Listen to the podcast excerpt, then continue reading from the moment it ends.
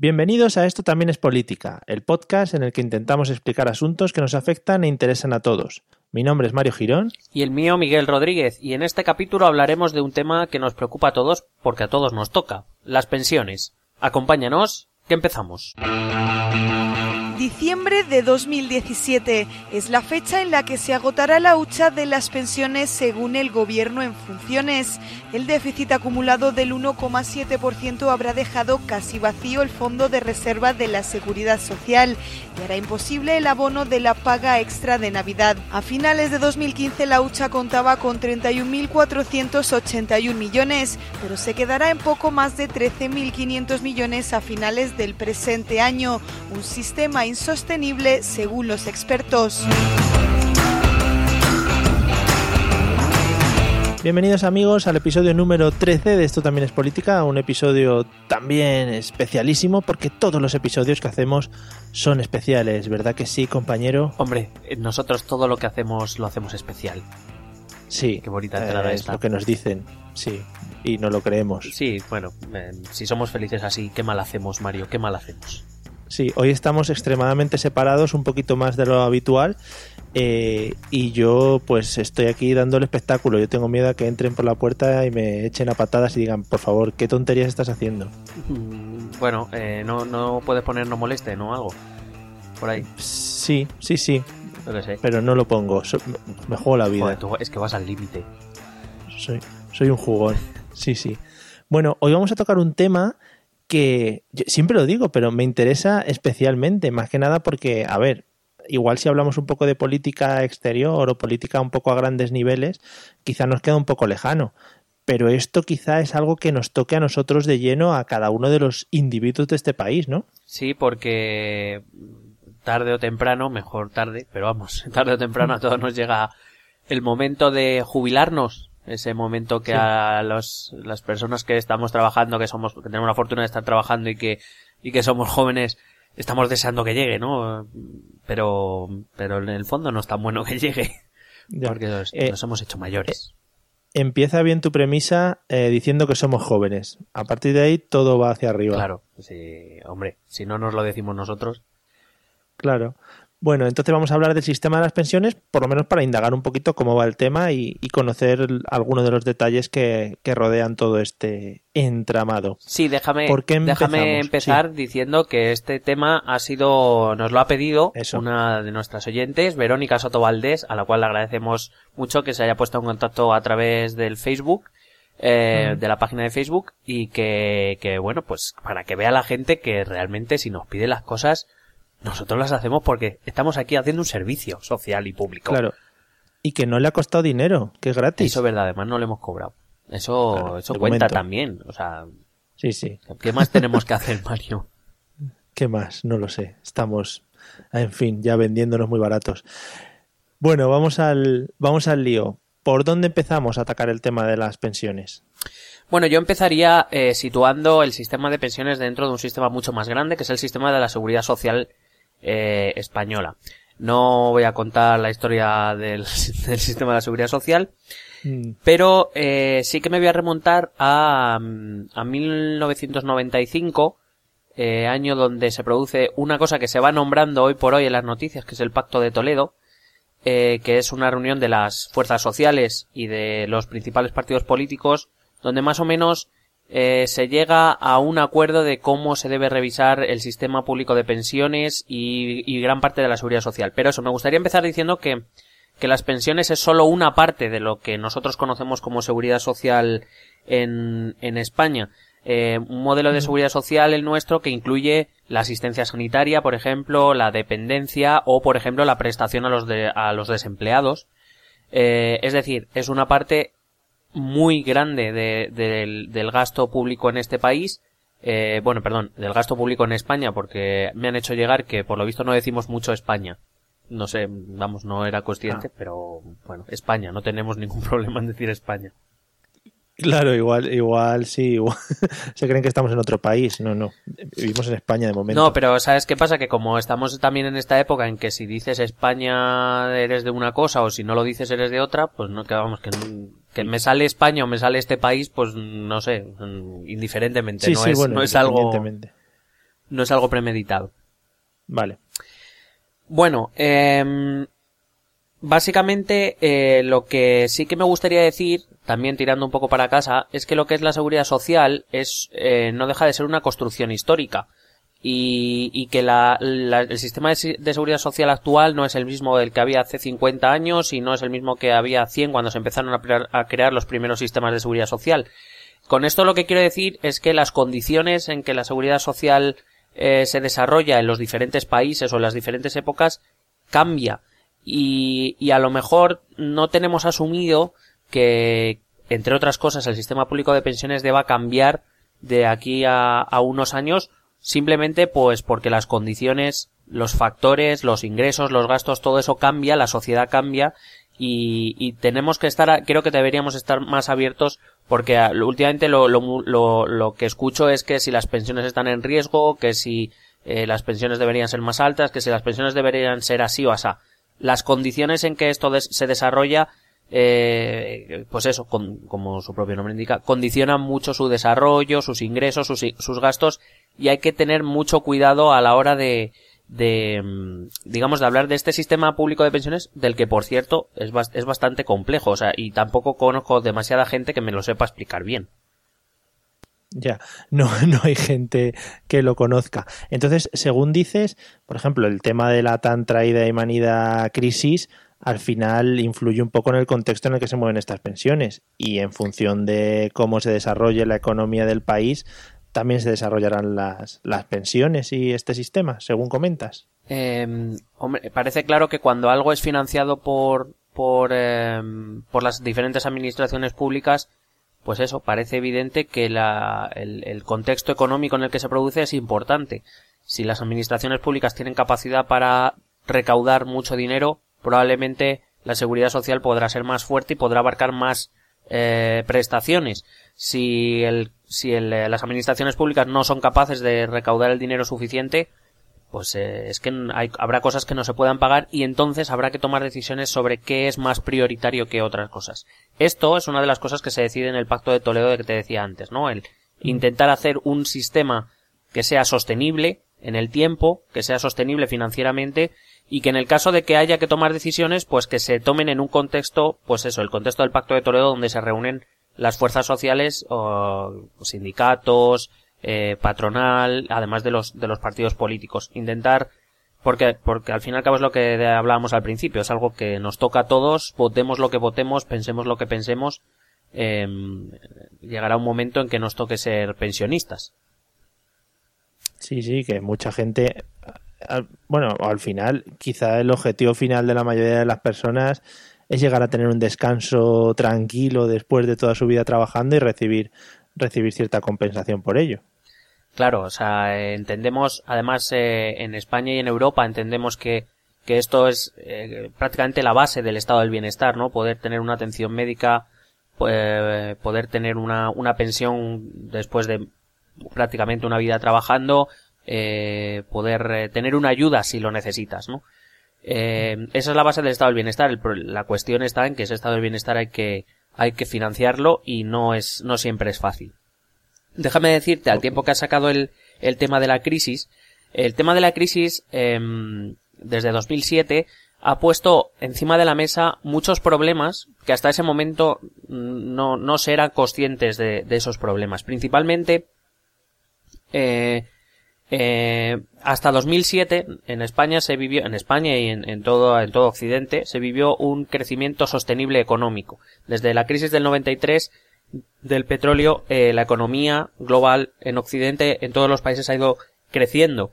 De tal manera que estos sistemas de seguridad social se han ido ampliando, se han podido hacer más fuertes porque se podían financiar. Eh, pero claro, esto es como, como cuando tú tienes unos síntomas y, y que, que, obviamente los síntomas lo que te dicen es que eh, hay una enfermedad detrás. Pero si tú solo tratas los síntomas, tú no estás curando la enfermedad, simplemente estás enmascarando la enfermedad. Pues esto es lo que ha ido pasando, ¿no? Ese crecimiento eh, económico prolongado en el tiempo durante más de 15 años, eh, lo que ha hecho ha sido creer, hacer creer que este sistema era sostenible. Pero lo que le hacía sostenible era ese crecimiento económico. Eh, entonces, ¿qué pasa? Que no ha habido una previsión, no ha habido un ataque a la enfermedad. Una enfermedad que es obvia en todos los países de Europa, que es el envejecimiento de la población. Es decir, cada vez hay más pensionistas, por tanto, cada vez es más, eh, se necesita una mayor cantidad de dinero para afrontar las pensiones. Eso es así, y eso no, no lo puede discutir nadie. El problema estaba en que como se creía que el crecimiento iba a ser eterno, eh, pues eso se iba a poder mantener eh, fácilmente. Y en la mayoría de países, digo en la mayoría porque luego al final sí que me gustaría hablar de lo que han hecho otros países y especialmente quisiera hablar del caso de Suecia, en la mayoría de países no se han tomado medidas preventivas, sino que simplemente, eh, pues, eh, como todo iba bien, pues eh, no se toca mientras vaya bien y, y ahora cuando llegó la crisis, una de las grandes consecuencias de la crisis es que las administraciones públicas empiezan a recaudar menos dinero, radicalmente menos dinero, claro, ahora eh, llega el problema de cómo se financia eh, este sistema de pensiones o el sistema de la seguridad social en general con cada vez menos dinero. Sí, no sé, no sé si conoces si han habido muchos cambios en cuanto al sistema de financiación en función de la gente que estuviese gobernando en cada momento, que creo que también puede influir, ¿no? En este tema de la previsión y de, del gasto, etcétera, etcétera. Eh, pues mira, desde la creación del Pacto de Toledo, a ver, cambios ha habido muchos, pero yo me voy a concentrar desde la creación del Pacto de Toledo en 1995. Em, ha habido solo dos cambios, y los dos han sido ya dentro de la crisis. Uno por el Partido Socialista y otro por el Partido Popular. Evidentemente, y me ha parecido muy interesante tu, tu pregunta, evidentemente, buena parte de, de esos cambios, eh, buena parte, o al menos una parte de esos cambios responden a cuestiones ideológicas precisamente algo que se intentaba evitar con el Pacto de Toledo, es decir, donde se reunían todos intentaban llegar a un consenso. Lo que pasa es que la llegada de la crisis lo que ha hecho es que se necesiten medidas urgentes. Y en, esas medidas urgentes, pues el partido del que está en el gobierno ha decidido tomar algunas decisiones para intentar paliar la, crisis eh, que el, que el sistema de pensiones podía cumplir. Eh, fue en este Pacto de Toledo de 1995 donde se creó la famosa, la famosa hucha de las pensiones, que bueno, todo esto supongo, la preocupación actual viene a raíz de que el, el, gobierno en funciones, por poco tiempo en funciones, parece ser, em, eh, ha dicho o ha, reconocido que lo que es la hucha de las, de las pensiones se va a acabar a finales de 2017. Eh, bueno, hay que decir que esto es una creación del Pacto de Toledo de 1995 donde lo que se prevía era que eh, el propio sistema cuando condujera a excedentes, porque la, afiliación a la seguridad social era alta, pues que se fuera metiendo en una hucha precisamente para, por si ocurría esto. Es decir, el hecho de que se acabe la hucha de las pensiones no es para, por lo menos desde mi punto de vista, no es una tragedia. Es decir, es que esa, esa hucha estaba para esto, para cuando se necesite. Em, la cuestión está, de hecho, está, es lo que se conoce como que la hucha tenía una función anticíclica, es decir, eh, poder llenarla ahorrar cuando las cosas van bien para poder gastar cuando las cosas vienen mal dadas. Es decir, esta era la función. No me, a mí no me parece ninguna tragedia. Para eso estaba ese dinero. Porque no tiene ningún sentido ahorrar una hucha para no usarla nunca. Claro, si al final ha cumplido su cometido es que lo hicieron medianamente bien. Claro, la, cuestión radica en que si en, un momento dado, como cambiará el ciclo económico, volverá a ser un, un, ciclo expansivo, pues se tendrá que volver a llenar. Y es lo que pasa es que, claro, cada vez las pensiones cuestan más dinero. Entonces, hay que buscar el sistema que nos permita no solo cubrirlo, sino volver a intentar llenar esa hucha para cuando vuelvan a venir mal dadas, que no duden nuestros oyentes que vienen mal dadas. Eh, en, el capitalismo, cada X tiempo siempre hay un ciclo expansivo y siempre hay un ciclo eh, de, crisis. Volverá, la crisis volverá y se volverá a ir. Eh, esta ha sido especialmente dura, una crisis especialmente dura. Veníamos de crisis que duraban más o menos en torno al año y medio, dos años, tres años, y esta ya va por, por ocho y estamos empezando a ver la luz del túnel. Ha sido una crisis muy dura, pero se saldrá y llegarán otras crisis. Eso que, que quede claro porque luego la gente se sorprende. Pero bueno. Ahora que, que, la gente esté tranquila, que dentro de poco empezamos a comprar casas y coches todos como locos otra vez. No hay claro, problema. claro, esa es, esa es la cuestión. Si realmente una, una, para mí una de las grandes críticas del capitalismo precisamente es esa, es que no se aprende del error. O sea, eh, el, el, ciclo expansivo y, y de contracción pues se van a seguir dando porque, bueno, pues eso, ahora mismo estamos muy concienciados con las burbujas y con no sé qué. Veremos dentro de 10, 15 años eh, qué burbuja saldrá. porque saldrá alguna, no, no lo dudes. Hombre, ya te digo. Bueno, Bueno, si, si te parece, eh, te comento un poco los, los cambios que ha habido muy rápidamente para que ve- veamos cómo funciona el sistema de pensiones y luego hablamos de esos cambios que se están produciendo y que necesitan medidas. vale. Me parece. Vale, bueno, el, podemos decir que el, el Pacto de Toledo de 1995 estableció que la cuantía de las pensiones iba asociada al IPC, al índice de precios al consumo. ¿Esto qué es? Bueno, esto es básicamente que cada año, o bueno, no sé si se hace al trimestre o al mes, pero bueno, se coge, digamos, una cesta de la compra, que es X productos industriales, de consumo, de primera necesidad, de todo tipo, digamos, se coge una selección de productos y se va viendo la evolución de los precios. ¿Vale? Entonces, si, la, si los precios en total suben, pues el IPC sube. Si los precios en total bajan, pues eh, los precios bajan. Es decir, puede ser, por ejemplo, que uno de los productos sea el pollo y otro producto sea un coche. Y puede ser que a lo mejor en total salga que sea una subida de precio simplemente porque la subida de precio del coche pues es más que la del pollo en porcentaje, etcétera, etcétera. Bueno, pero eso no quiere decir que todos los precios suban.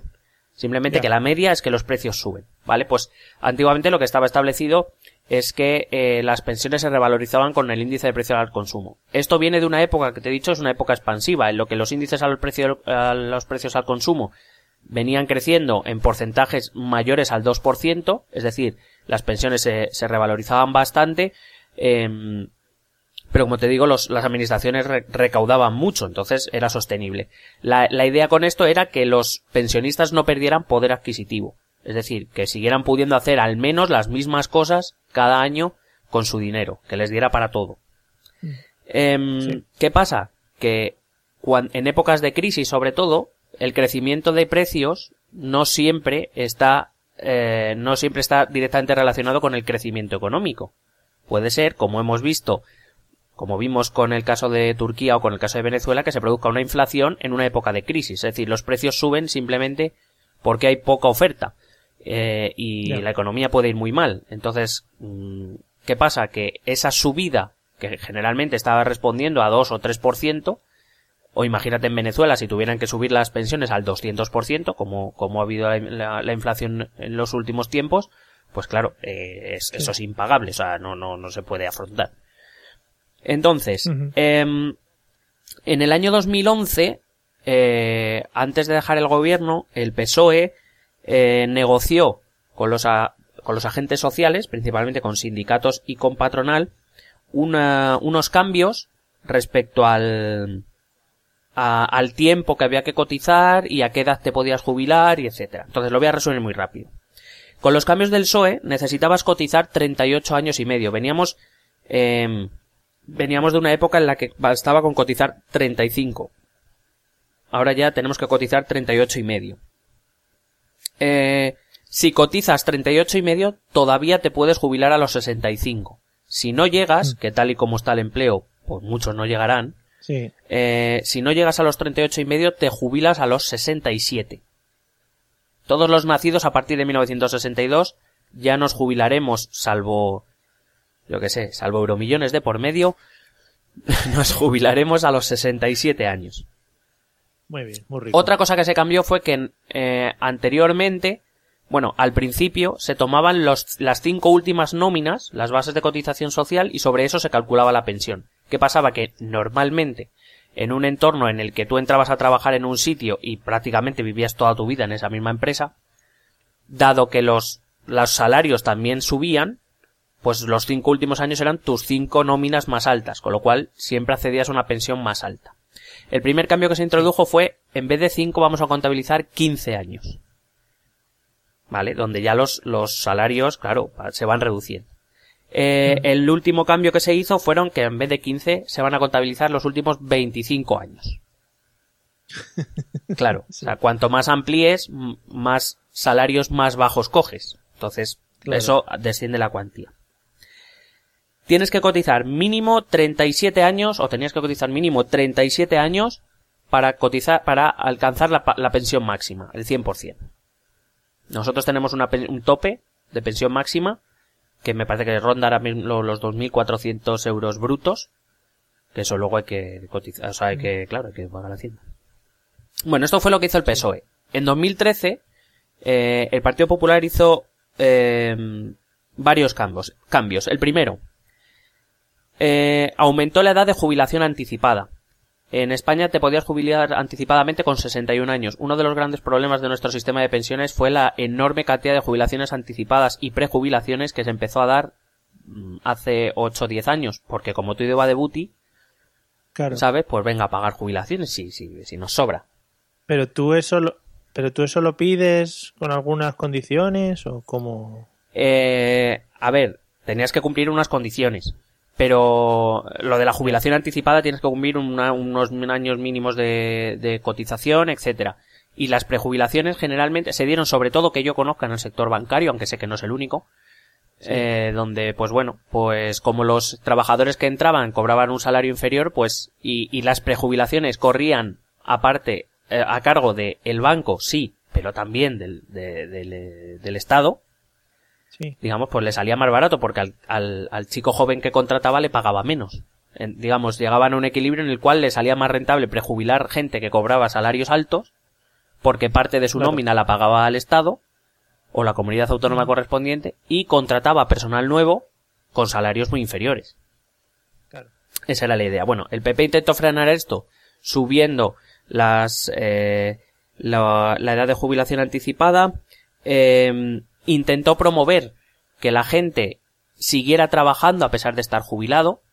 Es decir, se, se, se promovió una medida que era que si tú a los eh, a tu edad de jubilación a los 65, de momento los que están llegando a la jubilación ya están, bueno, están por encima ya de los 65, pero todavía van por ahí.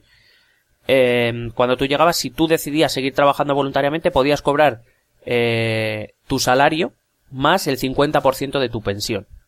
¿Para qué? Joder. Lo que claro, pero lo que pretendían era que si tú estás trabajando, estás cobrando un salario, eh, vas a cotizar por tu salario, es decir, vas a seguir ingresando dinero en la seguridad social y además eh, la mitad de, de, eh, de tu pensión, es decir, la mitad también vas a seguir tributando a Hacienda. Digamos, era, era una, es una medida que pretendía que la gente siguiera trabajando después de, eh, de la edad de jubilación sin perder al menos todo, todo el dinero. La última oferta que ha hecho Fátima Baña, la ministra de Trabajo, es que se pueda compatibilizar las dos cosas. Es decir, salario completo y, y pensión completa.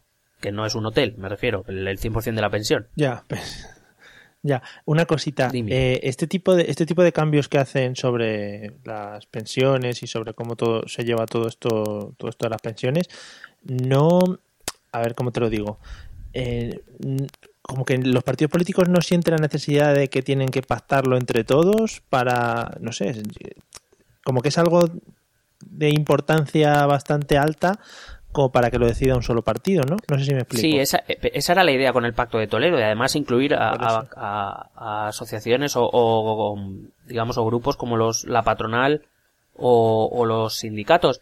La cuestión está en que el Partido Popular decidió tomar eh, estas decisiones por urgencia y la cuestión es lo que te he dicho antes, ¿no? Que siempre hay un tinte ideológico en cómo se pretende eh, sufragar esto. Al fin y al cabo, uh, se una amenaza Sí. al fin y al cabo, eh, lo que te decía es que em, eh, hay un tinte ideológico. Eh, probablemente en general, y hablo muy en general, las izquierdas siempre abogan por eh, cobrar más impuestos y por tanto tener más capacidad de recaudación por parte de las administraciones públicas, mientras que las derechas genera- en general o los liberales lo que pretenden es eliminar prestaciones para que eso le salga más barato al Estado. Eh, claro, no a veces Claro, pe- pero vamos, pasa con las pensiones, pasa con la educación y pasa con cualquier cosa. Eh, parece que aquí ponerse de acuerdo es un pecado en algo. O sea, no- Ya. no, no- no sé. Sí, sí, que a veces hablan mucho de que se tienen que poner de acuerdo y tal, pero al final no llega el, el- los acuerdos en temas tan importantes como Sí, este. se les llena la boca con los pactos de Estado, pero, pero bueno, ahí seguimos. Y al final, y es una, Sí. es una cosa que sí que, que, mm, ¿sabes qué pasa? El otro gran problema es que nuestros partidos políticos piensan, no piensan en el largo plazo. Algo como las pensiones se tiene que pensar a largo plazo, igual que debería ser la educación, por ejemplo. Porque es un sistema que tiene que durar en el tiempo. Em, y si no se ponen de acuerdo, pues en el momento que llegue un gobierno de otro color lo cambiará. Tan sencillo como eso. Y esto es un sistema que, que, que se tiene que pensar a largo plazo. El problema está en que nuestros partidos políticos piensan a cuatro años vista, como mucho, si no hay 17 elecciones en el mismo año. Ya. Claro, ese es el problema. No, no, no se atreven, hay ciertas medidas que a lo mejor hay que tomar que no se atreven por si les afecta electoralmente. Ah, O sea que, que ese quizás sí que sea un problema, lo que pasa es que a lo mejor tampoco los ciudadanos hemos presionado demasiado. Para eso, ahora que llega la preocupación de qué va a pasar claro. con mi pensión, etcétera, etcétera, pues lo mismo nos ponemos las pilas. Bueno, una... Sí, es lo que hemos hablado muchas veces. Claro. Eso, que es lo que hemos hablado muchas veces. Al final piensan más en ganar o perder que en lo que pueda venir a un futuro. Sí, o sea, hay que comprender una cosa. Si no estás en el poder no puedes hacer cosas en general. El poder es importante y mantenerlo es importante. Ahora la cuestión está en cómo ejerces ese poder. Yo creo que es donde, donde se, se equivocan. Quien, quien esté ejerciendo el poder debería ser el motor que, que, promueva este tipo de cambios. Habrá cosas donde se pueda discutir y, donde probablemente no se ponga, se puedan poner de acuerdo, pero hay cosas que nos afectan a todos y que deberían ser a largo plazo. Ya te digo, las dos que más se me ocurren son el sistema de seguridad social y el sistema de educación. Pero bueno, parece que de momento interesa más ganar elecciones que, que este tipo de cosas. Yo personalmente apreciaría mucho más a un partido que aunque ideológicamente sea diferente a mí, por lo menos ponga unas bases de algo que sea duradero. Yo, pero bueno, Ya, eso, soy pero- yo, eso es mi opinión. Eres muy raro. Y no podría, no podría salir con la bufanda a celebrarlo a las calles. Un Bueno. cambio en educación o, eh, eh, ¿ves? Eso no pega, no pega bien. Bueno, solo añadir por último, el último cambio de, del Partido Popular ha cambiado, ya las pensiones no van con el IPC, es decir, ya los precios dan igual. Hay que decir que no, es el, no somos el único país que ha hecho esto. Eh, prácticamente ya nadie va junto al índice de precios al consumo. Lo que sí que me gustaría es criticar una cosa, porque al Partido Popular se le llena la boca cuando dice todas las pensiones suben al mínimo un 0,25%, nosotros nunca congelaremos las pensiones ni bajaremos las pensiones. Bueno, eh, esto es una de tantas medias verdades que oímos y que me gustaría aclarar. Me gustaría criticarle por dos cosas. La primera, em, em, eh, me gustaría decir que lo de esto de más 0,25, si tú lo coges literalmente, es verdad.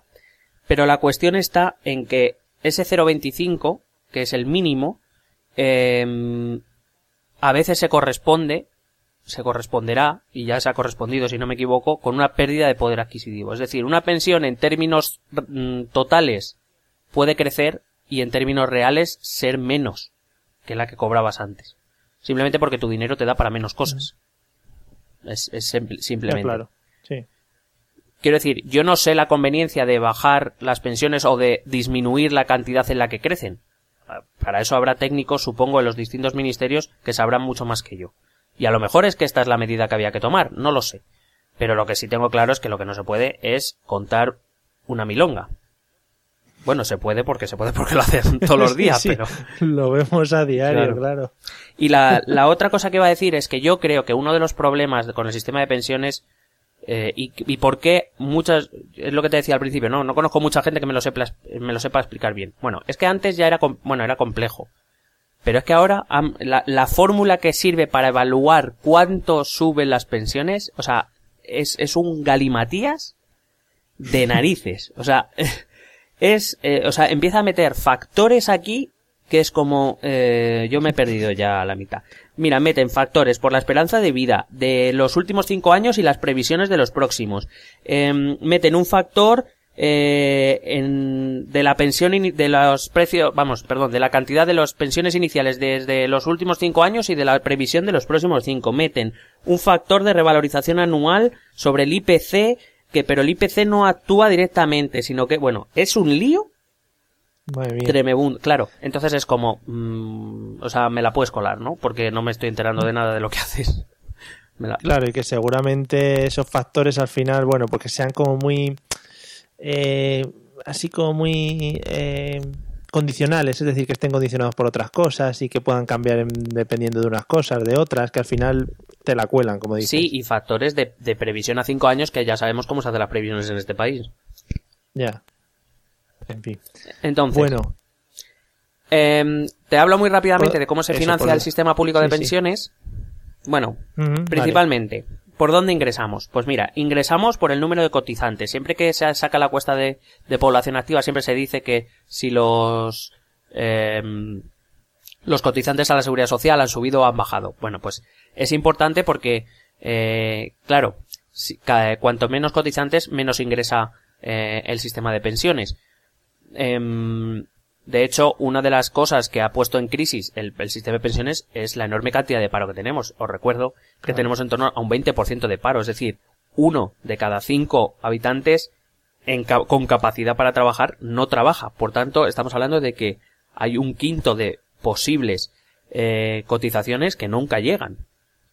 Claro, voy a decir igual algo muy obvio, pero todo el tema de cobros o pagos en negro de trabajos, pues lo mismo, ¿no? No, no, claro, todo lo que es en, evidentemente si es negro es no declarado y por tanto ni seguridad ni la seguridad social ni la agencia tributaria lo huelen. Eso es, es así. Luego, otra cosa que sí que ha afectado principalmente desde la crisis es la cantidad enorme de trabajos temporales. El gobierno es- se muestra siempre muy orgulloso con, con que el paro va bajando poquito a poco, lo cual oye está bien, no, ahí no- obviamente no voy a criticar. Claro, pero el problema está en que si tú eh, trabajas, vamos a poner, cuatro meses, los otros ocho del, del año tú no cotizas. O sea, es decir, que tampoco es que estás cotizando todo un año. Estás cotizando cuatro meses. Ya. Y la cantidad de trabajos temporales en, en- en España sabemos que es muy alta actualmente. Otra cosa es el importe de las cotizaciones. Em, claro, si los salarios bajan, la cotización es menor, menos ingreso. O sea, más o menos estamos viendo, ¿no? Em, pero aquí Sí, hay, sí, todo es pura lógica. Claro. Ah, Y aquí hay otros elementos que tenemos que tener en consideración que no, son, no están tan directamente relacionados, pero que sí que afectan a estas tres cosas que, de las que te he hablado. La primera, el descenso de la natalidad. Hace poco salió un estudio que en, dos- que íbamos- en 2031 íbamos a perder hasta 5 millones de habitantes. Cuanta menos población tenemos, pues menos cotizantes habrá. No, tampoco hay que ser un genio para deducir de esto. Claro, menos, menos trabajadores, mm, menos cotizaciones. Mm. Segundo, la inmigración. Precisamente cuando en España se remontó un poco en cuanto a tasa de natalidad fue precisamente por la llegada de, de- de inmigrantes. Inmigrantes que con la crisis Sí. muchos se han ido. Claro. Es decir, se van sus cotizaciones actuales y sus cotizaciones futuras, que son sus hijos. Mm. También perdemos por ahí. Eh, de hecho, leía eh, em, que estábamos hablando que de, lo- de la inmigración que queda, eh, mientras la, la tasa de paro es del 20% dentro de los inmigrantes que han quedado en España, eh, la tasa de, de desempleo es de 30%. Y estamos hablando de los que tiran un poquito de la natalidad. Entonces, Ya. pues es que volvemos a lo mismo. Em, Sup- Supongo, supongo, perdona, igual la gente españoles que se han ido a otros países y cotizan en otros países. Claro. Igual eh, eh, eh, también. Eh, luego, otra cosa es, eh, dentro de esto de la natalidad, y esto por favor espero, espero, porque no lo digo con ninguna doble intención, simplemente constato un hecho, espero que nadie se lo tome mal, porque eh, no sé, hace poco hablando de este tema, alguien, es que no, no recuerdo la situación, pero recuerdo que alguien no se lo tomó muy bien. Y es constatar una, una, una realidad, que no es ni mala ni buena, es una realidad. Eh, bueno, para mí de hecho es buena, pero bueno. Mm. Es que la mujer, desde, final, desde finales de los 70, principios de los 80, se ha incorporado al mundo laboral y eso afecta a la natalidad. La, la maternidad Sí. es cada vez más tardía, cada vez se tienen menos hijos, eh, el aumento de coste de vida hace que sea más complicado mantener financieramente un hijo. Quiero decir, todo este tipo de cosas también nos afectan, porque no deja de ser fuerza de trabajo futura. Em, Pero es que eso simplemente lo vemos en nuestras familias. Ahora se tienen dos hijos y nuestros padres igual eran siete hermanos, ¿sabes? Que ha cambiado todo mucho. Y ahora que tiene dos, casi también es un héroe. Son unos héroes los dos, ¿eh? Eso es, eso es. Luego, eh, pero esta de la incorporación de, de la mujer al mundo del trabajo también afecta en una cosa, y es que mientras hace 50 años o 40 años las pensiones las cobraban los hombres, porque eran los únicos que trabajaban, ahora la cobran hombres y mujeres, es decir, hay más gente eh, cobrando pensión. Em, otra cosa, otro problema que tenemos, que mientras nuestros padres, seguro que esto tú te acuerdas, o por lo menos mi padre a los 14 años estaba trabajando, pero vamos, lo normal Sí, era ponerse a sí. trabajar muy joven. Y ahora claro. es raro el que se pone antes de los 23, 24. Uf. Si tiene Y ya suerte. estás poniendo- Sí, sí, muy joven, muy joven. Además, las condiciones. Eh, quiero decir, mi padre entraba en, en un trabajo y bueno, en realidad ha tenido solo dos trabajos, pero uno le ha durado 30 años. Y ahora Claro. eso es muy complicado, que tú estés 30 años en la misma empresa. por ejemplo. Claro, es que lo que te iba a decir, es lo que te iba a decir antes. Al final la subida de sueldos también viene muy a, a colación del, del, tiempo que estés en el trabajo. Y ahora lo que se lleva es ir cambiando constantemente, o porque dejas de trabajar, o porque te vas, o porque tal. Claro, y, eso, y bueno, y recordar último, pues eso, el incremento del paro, es decir, menos gente trabajando, menos gente que cotiza, con lo cual, pues menos dinero a la, a la hucha. ¿En qué se gasta? Pues es lo que te he dicho. Se gasta, los gastos, por tanto, podemos deducir que los ingresos se han reducido. Los gastos, en cambio, han aumentado. Eh, ahora hay más pensionistas, ahora vivimos más, por tanto, el número de años que estamos cobrando una pensión aumenta también. Y, eh, afortunadamente, esto es así. Y, eh, claro, las pensiones de ahora, pues en general son bastante más elevadas de lo que podía pasar hace 10, 15, 20 años. Es decir, se paga más por las pensiones. Eh, ¿Por qué? Pues mira, volvemos a lo mismo. Otros factores que, que, que, que influyen en esto. Hay una, hay una, um, un evento, iba a decir, no, no es un evento, es, es un, um, un cambio demográfico muy grande que se da a España en los años eh, finales de los 60, principios de los 70, seguro que lo hemos estudiado todos, el baby boom. Sí. Claro, hubo una, una grandísima alta tasa de natalidad con el desarrollismo a finales del franquismo que ahora están llegando a las pensiones. Eh, claro. Con lo cual, lo, lo, es decir, lo que se espera es que la cantidad de pensionistas siga aumentando de aquí al futuro. Bueno, lo que se espera no, lo que es. Eh, otra cosa, eh, pues eso, el aumento de esperanza de vida que te decía. Antes, eh, creo recordar que en España eh, desde la llegada de la democracia, no sé si hemos subido en esperanza de vida en torno a los, eh, si no me equivoco, en torno a los 6-7 años. Que es mucho. Ya, que son, es eh, mucho, creo que claro. solo, creo que solo Japón e Italia nos superan en esperanza de vida. Estamos en torno a unos 82, casi 83 años. Claro, si antes eran, vamos a poner una esperanza de vida media de unos 76, más o menos cobrabas una pensión durante 11, 12, 13 años, más o menos. Ahora la estamos eh, la vamos a cobrar siguiendo todo, claro, hay gente que cobra más, hay gente que cobra menos, digamos, una media. Estamos hablando de, Yeah. de casi los 18 años cobrando una pensión. Eso es, eso es un gasto añadido. Em, otra cosa es, eh, pues eso, la, la falta de natalidad, am, eso, perdón, la- el aumento del envejecimiento de la población hace que gastemos también, aunque no afecta directamente al sistema de pensiones, pero sí afecta a la seguridad social, es el, la necesidad de aumentar las, las atenciones sanitarias. Mm. Entonces, como ves, estamos en un sistema en el que además en muy poco tiempo los ingresos han bajado bruscamente y los gastos no hacen más que crecer y además se prevé que no dejen de crecer en los próximos años. Así que la cuestión está en intentar buscar cómo, eh, cómo resolvemos esto para que gente como tú o yo tengamos pensión el día que nos toque. Claro. Y encima tenemos a los deportistas que se van a otros países a cotizar. Eso está muy feo. Claro. Sí, no, eso, lo- y- que son súper patriotas. Sí. Tienen a España como nadie. Nada. Em, claro, Bueno. claro, sí, es que... Eh, ¿Qué nos Vale, queda entonces- de, Dime, dime. ¿qué, qué nos queda de tocar de todo el tema de las pensiones? Eh, bueno, yo me gustaría eh, traer aquí un poco qué han hecho otros países, porque no bueno. sé por qué, como suele ocurrir, em, en España pues siempre hacemos las cosas ahí a última hora, ahí al límite. Es que, No que- es- con esto no- fíjate, fí- fíjate, yo no tengo mucha idea, ¿vale? Pero yo creo que lo que hacemos a pequeña escala siempre luego se ve reflejado a gran escala. Y lo podemos ver en esto. Tú, eh, muchas veces, la mayoría de gente, estudiabas para un examen y lo estudiabas a última hora. Pues coño, lo mismo harán nuestros políticos cuando tengan que tomar decisiones de este calibre, algo así. claro, y pues... Es eh, mi teoría, mi teoría no, de no, hoy. no, la- la- la- firmo debajo, firmo debajo. Vale. Eh, con esto no quiero decir que otros países, a ver, la mayoría de países han empezado a tomar medidas tarde, no tan tarde como España, pero tarde. Ya. Eh, entonces, generalmente, eh, según todo lo que he leído, eh, existen, digamos, dos tipos de reformas que se suelen o se deben, o se considera que se deben hacer.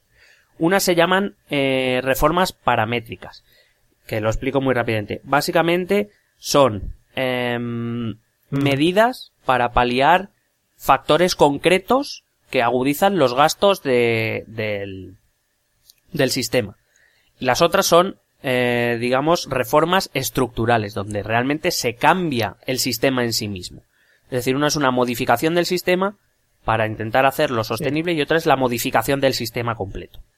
Entonces, de entre los primeros, em, aparte de España, eh, se sitúan Francia, Reino Unido y Alemania. Te cuento muy rápidamente. Eh, Francia lo que ha puesto ha sido que la, la, revalorización de las pensiones vaya de acuerdo con la inflación. Eh, yo te he hablado de que nosotros tenemos una fórmula súper complicada sí. y que en su día lo tuvimos con el IPC. Bueno, pues en Francia han decidido que sea con la inflación. Es decir, que en épocas en las que la inflación sea negativa, las pensiones bajarán. Eso es lo que han hecho los franceses. Eh, Ana, los franceses que también tenían 35 años, yo te he dicho que los españoles tenemos que cotizar mínimo 38 años y medio. Los franceses tienen que cotizar a partir de ya eh, 41 años. Que yo a mí Madre ya me van faltando años, pero bueno. Ya, no te, no te llega. eh, a cambio, entre comillas, a cambio, eh, ellos también toman 25 años de cotización, pero no los 25 últimos. Ellos van a tomar los 25 mejores. Que normalmente se corresponderán con los 25 últimos, entiendo, pero bueno, por lo menos te cogen los mejores. Ya. Eh, bueno, en Francia también se ha pasado a los 67 años. Eh, y bueno, pues eso es básicamente lo que ha hecho Francia. Lo que pasa es que además Francia tiene un gasto público también enorme, igual que España. Y me parece que con eso no les va a ser, no les va a ser suficiente, igual que no lo va a ser para nosotros. ¿Qué han hecho en Reino Unido? En Reino Unido es un poco diferente porque lo que cubre la pensión en Gran Bretaña eh, no, no, bueno, el sistema ya es bastante completo, es bastante diferente porque en Gran Bretaña para empezar no hay una edad de jubilación. O sea, si te quieres te jubilas en un momento dado y si no, no. Y si te jubilas, pues te, con lo que te toque. Digamos, el, el, lo que cubre no, no es lo mismo.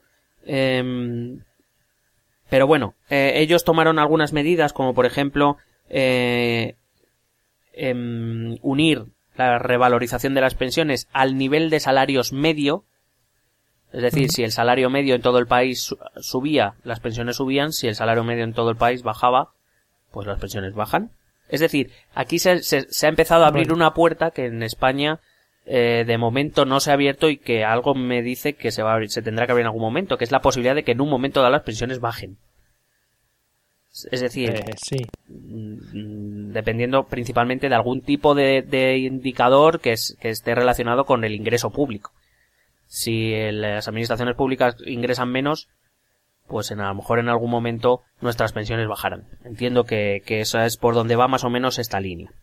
El problema es que claro, sigue sin ser suficiente. Una, una, una preguntita. Hmm. Eh, no hay otra manera de sacar dinero que no sea de los propios trabajadores, ¿no? Eh, bueno, a ver. Se me olvida, se me olvida decirte antes, gracias por el recordatorio, que obviamente vale. ni siquiera las cotizaciones de los trabajadores ni de las empresas, las empresas también cotizan, eh, sí, sí. Las, las cotizaciones no son suficientes y que generalmente los huecos se rellenan a través de los presupuestos públicos, es decir, a través de, de los impuestos que pagamos. Hay muchas voces vale, que ya abogan porque sean los presupuestos públicos directamente los que modificar la, la, la recaudación por IRPF y por eh, impuesto de sociedades, es decir, a las personas y a, la, a los trabajadores y a las empresas, a hacer algún tipo de modificación mediante la cual eh, directamente se financie la jubilación directamente con, con impuestos. Pero claro, eso estamos igual, ¿no? En las recaudaciones por impuestos son las que son. En época de crisis, la recaudación por impuestos sigue siendo muy baja. ¿Hasta qué, igual, hasta ya, qué punto es, es bueno hacerlo solo a través de, las, de los impuestos? Pues no sé. Vale. Lo que te decía es que en Gran Bretaña no existe una edad de jubilación mínima, eh, pero digamos que lo que mm, lo que te exigen es que lleves 30 años trabajando. Y a partir de ahí, cuando tú quieras. Pero que tú puedes seguir trabajando sin problema ninguno. O sea, que ellos, como si con 94 años que se está trabajando, pues perfecto. vale. Eh, en Alemania, lo que han hecho, aparte también de lo de los 67 años y tal, que lo ha hecho casi todos los países de la eurozona, eh, lo que ha hecho ha sido conectar la revalorización de las pensiones con el crecimiento medio de los salarios netos. Cuidado que esto ahora lo explico, que no es tan complicado. Vale. es decir, te he dicho, en Gran Bretaña va con el salario medio, es decir, los salarios sí. en bruto. antes de impuestos. En Alemania lo que han hecho es eh, coger el salario medio después de impuestos. ¿Por qué? Porque si eh, el gobierno o los lander suben impuestos, ese salario medio baja. Porque te retienen más impuestos. Tienes menos neto. Con lo cual, tienen la capacidad de ellos, a través de la subida o bajada de impuestos, regular indirectamente eh, la cuantía de las pensiones. Em, además, ellos han puesto un porcentaje obligatorio, obligatorio de eh, contribución al sistema público, eh, que va a estar en torno al 20-22%. O sea, es una cantidad más que importante. Y eh, bueno, ellos en Alemania también se ha introducido un factor eh, como el que te explicaba antes de España, aunque creo que es un poco más simple, pero bueno, que viene a ser lo mismo, ¿no? Toma en cuenta factores como la esperanza de vida, eh, el envejecimiento de la población, las cuantías, etcétera, digamos, para, para ajustar la cantidad de que se gasta en pensiones a lo que el Estado federal o los estados, los diferentes estados, ingresen. Es decir, que mm. se, que se conecte más a la economía real de, de quien tiene que pagar las, las pensiones. Pero te voy a hablar del caso de Suecia, que ha hecho una, hizo una reforma estructural. Bueno, la crisis sabes que empezó en 2007. En Francia se han tomado, se han tomado varias medidas desde, desde 2008. En Alemania creo que las últimas, la última reforma se hizo, la primera reforma se hizo en 2002, pero la gran reforma se ha hecho ya también en época de crisis. Em, siempre me gusta dar este dato, bueno, desde que lo he leído me gusta mucho, yo, yo lo voy hablando, aunque no tenga nada que ver el tema, yo lo saco. Em, Suecia tomó medidas sobre su sistema de pensiones, viendo lo que venía, a que no sabes en qué año. Pues antes, seguramente. Bueno, pero, y tan antes, en 1990. Oh, yeah. Esto es algo que siempre me recuerda al caso de Finlandia. Tú dices, jo, el caso de el, sistema educativo de Finlandia, qué bueno. Ya, es que ese sistema se tomó a finales de los 70. ¿Sabes? Es decir, parece ser que los pueblos nórdicos tienen una tendencia que es a prever problemas a largo plazo intentar prevenirlos lo, al máximo posible. Obviamente, este sistema ha sufrido sus reformas, pero me refiero, el sistema en sí fue cambiado en 1990. Pero, a ver, por ejemplo, eh, esto puede ser debido a que los políticos gobernantes en estos países se rodeen de gente que conoce de los temas y sabe prever a largo plazo y eso sea una cosa que no estemos haciendo bien aquí. A ver, yo sobre eso tengo dos cosas que decir. Una, yo creo que aquí los políticos se rodean, o por lo menos tienen la posibilidad de rodearse de gente que sabe mucho también. El problema yo creo que de, nuestros partidos políticos es que no escuchan, porque como te he dicho antes, sus intereses son a cuatro años. Eh, el sistema público, el sistema educativo finlandés o el sistema de pensiones sueco eh, fue pactado por todas las fuerzas políticas. Fue votado, o sea, fue creado en principio por expertos y votado por todas las fuerzas políticas. Supongo que tendrán sus, sus detalles que limarán o que cambiarán o lo que sea, pero lo que es el eje vertebral no se cambia. Precisamente por eso lo pactan, para que no se cambie. Eso es lo que nos falta aquí un poquito. Yo creo, ¿eh? Sí, sí. Sí, sí, sí. Bueno, em, el sistema de Suecia es un sistema mixto, es decir, donde las cotizaciones, el sistema tradicional que se ha seguido en Europa, sigue funcionando. Sabes que en los países nórdicos además tiene una tasa de, impuestos bastante elevada, entre otras cosas para pagar el, estado del bienestar. Pero ellos eh, trajeron un sistema que se llama un sistema de cuenta nocional. Y te voy a explicar lo que es porque el nombre es mucho más raro que la explicación que es muy sencilla. Mm. Básicamente es, em, además de tu cotización social, de tu salario se reporta una cantidad de dinero a una cuenta que va a tu nombre. ¿Vale? Eso es lo que se llama la cuenta nocional. Em, es una cuenta que va a tu nombre pero que es virtual, porque el dinero que tú das lo utiliza el Estado para pagar el sistema de, los pensionistas actuales. Pero es una cuenta tuya virtual que, eh, pues eso, como si fuera una cuenta bancaria, que eh, el Estado o a través, bueno, es a través de algunas em, entidades que tienen que pasar una serie de pruebas, etcétera, eh, digamos que van a van a utilizar ese dinero para invertir una solución financiera. Esto no quita a que sigan habiendo cotizaciones normales, es decir, una cotización como la, como la que se hace en España. Eh, en el que además el, el, futuro pensionista, el trabajador, decide eh, más o menos qué plan, hay varios planes para elegir, aprobados por el Estado, qué plan quiere para su dinero. De tal manera que, bueno, actúas, pues puedes tener un plan conservador donde, digamos, pones poco riesgo y, digamos, tu, tu cuenta se va revalorizando poco a poco, o, pues oye, si te la quieres jugar, pues te la juegas. Tú verás. De tal manera que cuando tú llegas a tu edad de jubilación, tú tienes una pensión como parte de las cotizaciones, que obviamente no es muy alta, pero además tienes ese dinero que tú has ido metiendo en tu cuenta. De tal manera que se equipara. De tal manera que lo que hace el sistema sueco es un sistema mixto de financiación mitad pública y mitad privada. Privada en el sentido de que son entidades privadas, pero que pasan controles por el Estado, que tienen que estar aprobadas por el Estado, que, digamos, utilizan tu dinero para invertir o, digamos, una cuenta, digamos, de tipo financiero. En el que, bueno, puedes correr cierto riesgo, pero que en el principio, si no te quieres arriesgar, utilizas los planes más conservadores y, bueno, pues tendrás tu dinero. No sé qué, qué te parece. Bueno, quiero decir, no sé si a lo mejor es un sistema adecuado para España o no lo es, pero por lo menos intentan dar una solución a largo plazo. Claro, es que es lo que te iba a comentar. Yo creo que aquí en España, cuando hablabas antes de, de los impuestos altos en este tipo de países, tenemos también poca cultura de pago de impuestos. Aquí nos parece que si pagamos impuestos digamos que es como una putada para nosotros, que estamos perdiendo dinero, pero en realidad estos impuestos se invierten luego en nuestro, en nuestro bienestar. Sí, eh, mira, perdona, es que acabo de encontrar el dato y ahora voy sobre eso. Las cotizaciones en Suecia son del 18,5% del salario, que es muy alto. Mucho. Eh, pero por ejemplo, aquí en España tenemos topes o sea, topes. Es decir, no podemos cotizar más de lo que, aunque yo quisiera cotizar más pensando, oye, tengo un buen sueldo, me gustaría, o sea, me da igual si cobro mil euros, que si cobro eh, 8.000 euros al mes. Que no va a ocurrir, pero bueno, imagínate, me voy a poner en ese situación en un momento. Si yo cobras 8.000 euros al mes, yo no puedo cotizar más de X. Que me parece una absurdez, es decir, joder, pero si yo puedo cotizar para mi pensión más, ¿por qué no puedo? Claro. Quiero decir, yo que tengo la opción. Y además, si yo ingreso más, ahora mismo el sistema de los, los pensionistas de ahora tienen más dinero. Claro. Bueno, pues eso es un 18,5 de los cuales el 16% va a la cotización normal, a la, digamos, a la pensión normal que vas a recibir, y ese 2,5 de diferencia va a esa cuenta, que es la que, digamos, se va a invertir. En una especie de gestión de carteras, donde, pues bueno, se intentará dar rentabilidad a ese dinero, además de dar, de darle liquidez al Estado, eh, pues bueno, puede que a ti a la larga te, te favorezca porque aumentará tu, esa parte de tu, de tu pensión aumentará. Sí.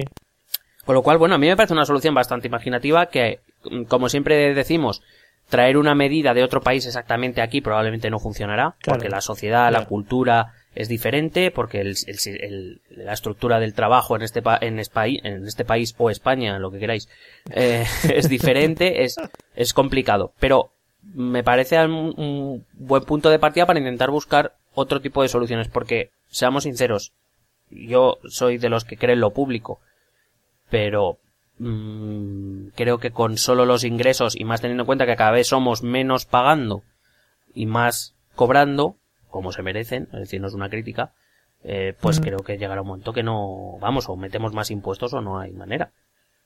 Ya, nos quedamos sin dinerillo. Claro.